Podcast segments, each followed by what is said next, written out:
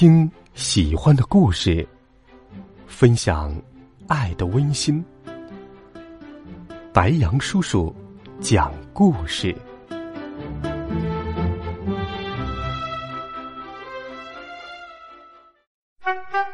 小朋友们、同学们，晚上好！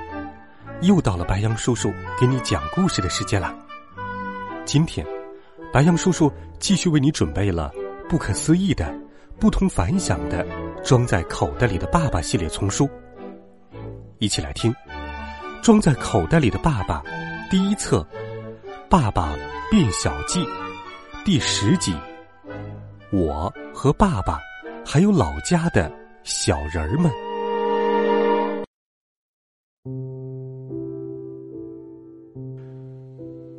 爸爸的老家在南方的一个小山村里。很多年以前，他考上大学就一直没有回过老家。一个月亮很圆的晚上，爸爸坐在窗台上，望着窗外的明月，自言自语道：“也不知老家现在怎么样了。我现在可真想念老家呀，想的连我的脚趾头都疼。”正好，妈妈进到我的房间里，她听见了爸爸的话。就对爸爸说：“既然你想家，就回去一趟吧。反正杨哥过两天就放暑假了，他长这么大还从来没有回过老家，也没有见过他的奶奶。”听妈妈这么说，我简直乐坏了，大叫道：“妈妈，你是天底下最好的妈妈！”妈妈的脸一下子沉了下来，叉着腰冲我嚷道：“明天就期末考试了。”你要是考不好，到时候不但不会这么说，皮肉可能也会太紧，需要松一松。看着妈妈那凶巴巴的样子，我吐了吐舌头，埋下头复习功课了。一个星期后，学校放暑假了，我的考试成绩不算太坏，妈妈便同意我和爸爸一起回老家看奶奶。上火车前，爸爸对我说：“我会一直待在你的口袋里。不过，见到你奶奶后，你可别说我也回去了。他老人家要是知道我变得这么小，一定会很难过的。所以，你只要告诉他，爸爸和妈妈都很忙，没有时间去看他就可以了。没问题，爸爸，我保证道。”经过两天两夜长途的火车旅行，又坐了整整八个小时的长途汽车，我们终于来到了爸爸的老家，一个叫摩西的南方小镇。这是一个风景秀丽的小镇，它坐落在一座不算太高的小山的山腰上，终日被雾气笼罩着。从山下看，就像是坐落在云彩里。小镇的房屋都很古老。几乎所有的墙壁和屋顶上都爬满了绿色植物。听爸爸说，这里的房子大多是百年以上的老屋。走在小镇青石板小道上，听着山上小溪流水的淙淙声，就像走在画里一样。还没到奶奶家，我已经在心里爱上了这个小镇。终于，到了小镇尽头。装在口袋里的爸爸对我说：“杨哥，到家了，快敲门吧。”于是，我一边敲着用很厚的木板做成的门，一边高声的喊道：“奶奶，奶奶！”门开了，一个个子比我还矮，穿着蓝色对襟衫，脸上布满了皱纹，但精神很好的老太太给我打开了门。他微微扬着脸，盯着我看了半天，突然抱着我大声说：“哎呀，这不是我的小孙孙吗？哎，长得真高，比照片上还高，跟你爸爸小时候一模一样。哎，你爸爸妈妈呢？他们，他们工作忙，没时间回来。我按爸爸的吩咐跟奶奶撒谎，我很少撒谎。”尤其是爸爸明明就在我口袋里，却说他没回来，我的脸一下子红了，还有些结巴。快快到屋里来坐。奶奶听说爸爸没有回来，有些失望。不过，可能是因为第一次见到我这个小孙孙，她又变得高兴起来，拉着我的手往屋里走去。就在这时，我突然听见屋顶的房梁上似乎有响动，我不自觉的抬起头，看见一个小东西。一开始我以为是老鼠，但很快我发现它不是老鼠。而是跟我爸爸一样的小人儿，在房梁上飞快的跑动着。不等我再看清，他就从房梁上跳到了屋顶的一个小洞里，消失不见了。我目瞪口呆，我从来没有想过，这个世界上还会有像爸爸这样的小人儿。我很吃惊，吃惊极了。晚上，我和奶奶一人搬了一把竹椅到屋外去乘凉。星星比我在北京能看到的要多得多，而且要更加明亮。黑暗中还有昆虫此起彼伏的叫声，在这种略微有些神秘的氛围里，我问奶奶：“奶奶，你有没有见过一种小人儿？他们只有拇指那么大，不等你看清他们，他们就会嗖的一下不见了。”你说的是射青鬼吧？你怎么会知道射青鬼？是你爸爸跟你说的吗？奶奶问我。射青鬼？什么是射青鬼？我可是第一次听说这个词。我好奇的说。射青鬼就是一种很小很小的鬼，他们不到三寸高，经常趁人不注意时跑到人家家里去，偷一些针线和吃的东西。哇，世界上竟然还有这么好玩的鬼呀！奶奶，你见过他们没有？没有，奶奶只是听人说过。射青鬼是一种很不一般的鬼，如果你遇见了别的鬼，通常是要倒大霉的；但如果遇到射青鬼，就会鸿运高照。是吗？这么说，我要鸿运高照了，奶奶。今天白天我就看见了一个射青鬼从咱家房梁上跑过。什么？你看见了射青鬼？不会是眼花了吧？我听我的祖上说，以前这个小镇上确实住这些摄青鬼，可是他们在一百多年前就搬走了。奶奶摇摇头，她不太相信我的话。然而，我相信自己的眼睛。我决定，明天天亮之后，一定要在这座小山上转一转，说不定我真的会发现那奇怪的小人儿。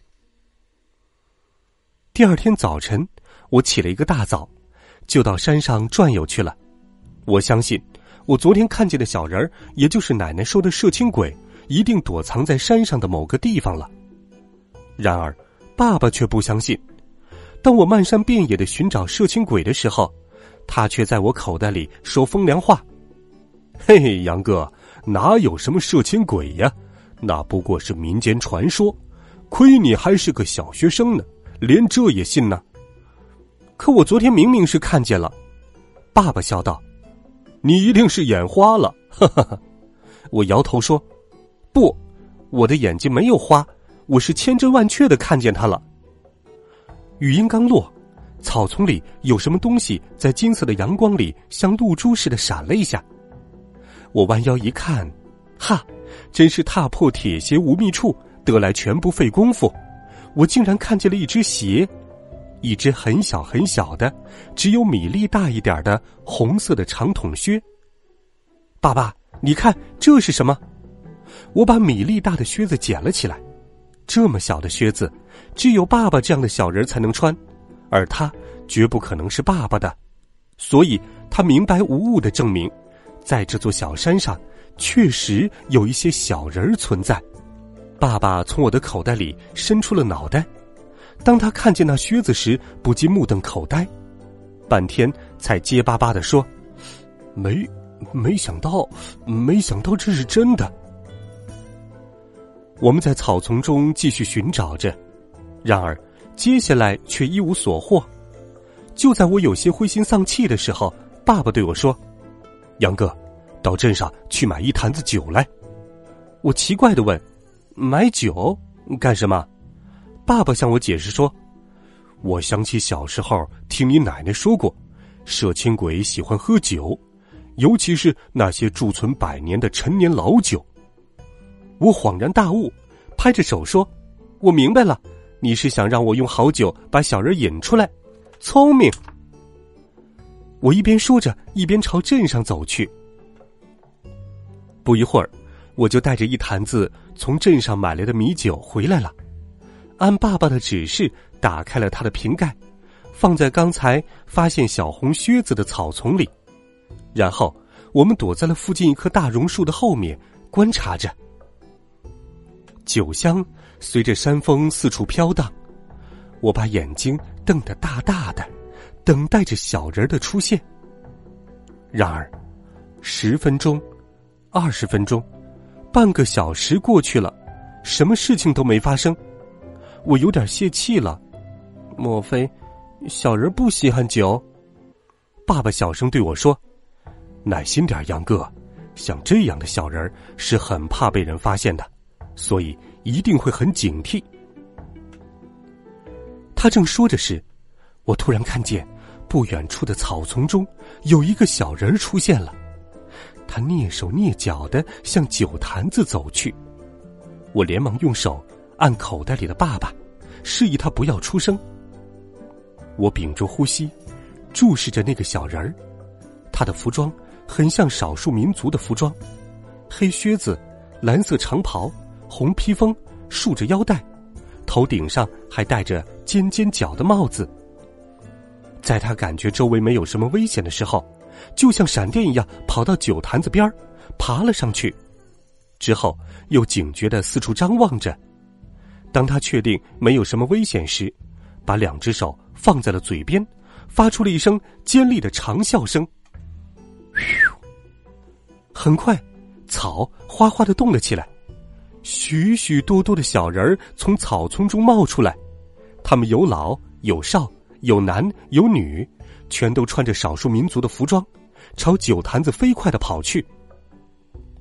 他们的动作都快极了，只能用“闪电”一词来形容。眨眼间，酒坛子周围就聚拢了数以百计的小人儿。他们中的一些年轻人爬到了酒坛子上面，下面的人就给他们递上了一些草杆，上面的人将草杆的一头伸进酒里，中间折弯了。另一端通到地面上，地面上的人用嘴将酒吸出来，就用一些只有牙膏盖子那么大的小容器去接从酒坛子里流出来的酒。一个小容器装满之后，另一个容器很快的接上去，而装满酒的容器则会被另一些小人儿用很小很小的独轮车运走。小人们像蚂蚁一样忙碌着。我和爸爸惊奇的看着这一切。尤其是爸爸，他万万没想到，在他曾经生活过十八年的小山上，竟然会有这么小的小人儿，而他却一直以为他们是传说中的鬼怪，从来没有发觉过。就在我们看得出神的时候，突然，我很不合时宜的打了个喷嚏。啊切！这一声喷嚏惊动了那些小人儿，他们像风一样飞跑，嗖！眨眼间就没了踪迹。就在我为那个喷嚏感到懊悔万分的时候，看见草丛里有一个穿着红衣服的小人儿趴在地上爬不起来，于是，我朝他飞快的跑了过去。小人儿抬起头，我这才发现，她是个看上去三十多岁的阿姨，大眼睛，白皮肤，披肩发，穿着维吾尔族的长裙子。非常漂亮，她看见了我，脸上显出惶恐的神情。别害怕，我不会伤害你的，我安慰他。这时候，爸爸已经从我的口袋里钻了出来，顺着我的衣服爬到了地上。他快步走到那个阿姨的旁边，对她说：“女士，你摔伤了吗？别担心，我们没有任何恶意。”小人阿姨看着爸爸，惊讶的问道。你，你怎么和我们一样？你是从别的地方来的吗？别的地方难道也有像我们这样的小人类？爸爸摇头说：“哦，不，我从小在这长大，以前不那么小，是后来变小的。你怎么样？摔伤了吗？”小人阿姨点点头说：“是的，刚才奔跑时不小心把脚扭伤了。”爸爸关切的问：“我带你去我家吧，我家里有药。”他摇摇头说：“啊，不了，我还是回家吧。”你的家，让我送你回去吧。不用了。小人阿姨还是摇头。她说话时眼睛看着我。爸爸顿时明白了他的顾虑，说道：“没关系，他是我的儿子，他会替你保密的。还是让我们送你回去吧。”小人阿姨沉思片刻，看看我，又看看我爸爸，终于点了点头，说：“好吧，不过。”你们一定要保密。我将爸爸装在左口袋里，将小人阿姨放在右口袋里。在小人阿姨的指引下，我们来到了山后的一个小森林里。这里长满了参天大树，人迹罕至。我走进了森林中，不断的有一些小松鼠、小兔子之类的动物从我们身边飞快的跑过。当我们走到森林深处的时候，我看见了一棵巨大的榕树，它有十几米高，硕大无朋的树冠就像一面巨大的天然滑盖，将太阳遮挡得严严实实。更令人惊异的是，几十条、几百条树干、树杈上生长出来的粗壮气根直插地下，看上去就像一棵棵大树的树干伫立在那里。走在这纵横交错的气根树林中。就如同进了一片大树林里，根本分不出哪是根，哪是干。杨哥，你瞧，这就是我常跟你说的老家的独木成林。爸爸对我说：“真棒！”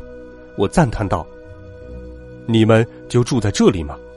这里我以前也是常来的，怎么没有见过你们呢？”爸爸问小人阿姨：“除非你知道我们的秘密。”否则你是不可能见到我们的。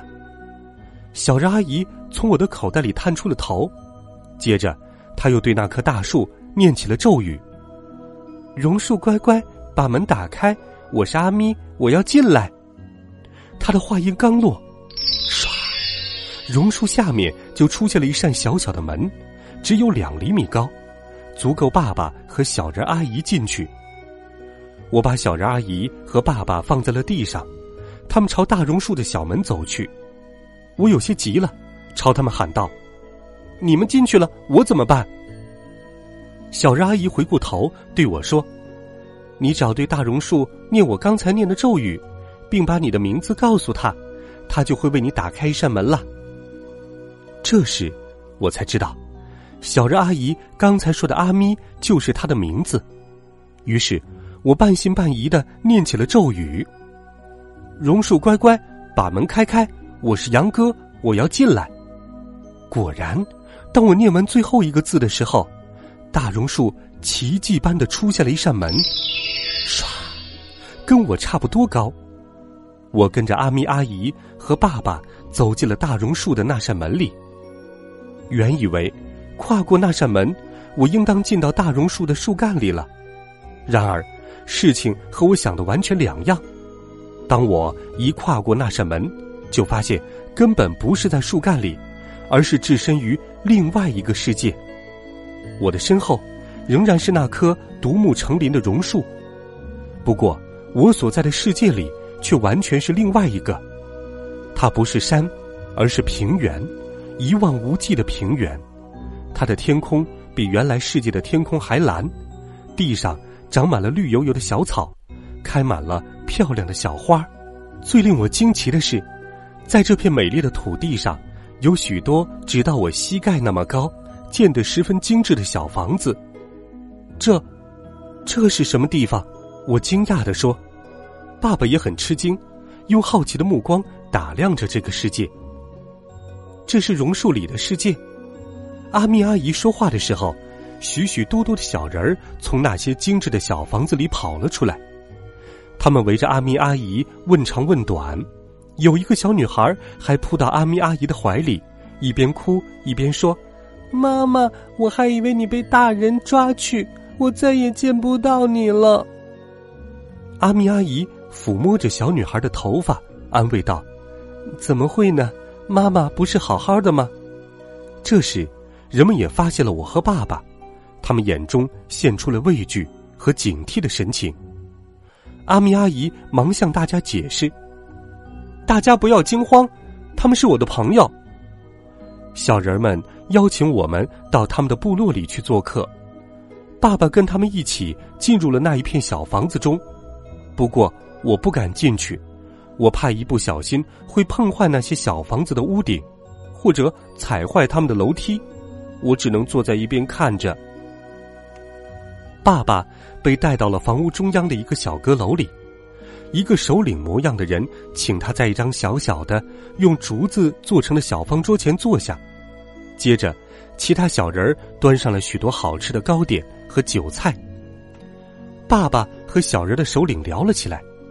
首领告诉爸爸，小人部落世世代代生活在这座小山上，他们靠山上的果子养活自己。有时，他们也会到人类居住的地方借一些东西，因为他们通常借的东西并不多，所以人们并不是太在意。